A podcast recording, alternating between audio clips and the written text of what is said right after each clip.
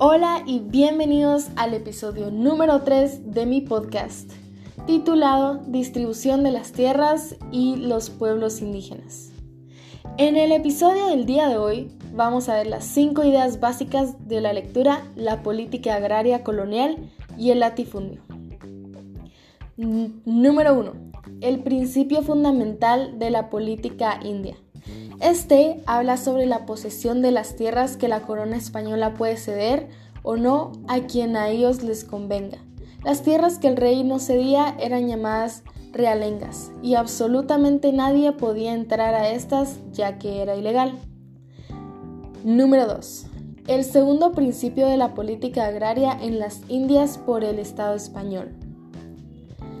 Principio de tierra aliciente era cuando la corona española estimulaba la conquista, dando beneficios y ventajas económicas, que además hacía que las personas realizaran cierta acción de una determinada manera. Número 3. Ya asegurado el imperio.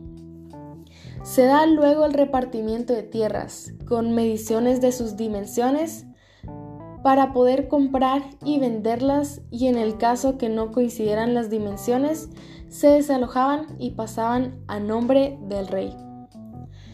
Número 4. La legislación colonial de las tierras. El interés de la monarquía era tener suficientes tierras comunales para sus siembras y ganado. Además de que desde ese momento los indígenas tenían la protección de la corona española. Pero ellos tenían que dar tributo a cambio. Y finalmente el número 5. El principio del bloqueo agrario de los mestizos. Las leyes de Indias no discriminaron a los mestizos, sino los apoyaron para obtener sus tierras debido a que ellos eran todavía un grupo emergente en la sociedad que además no estaba ubicado. Y para finalizar, la reflexión.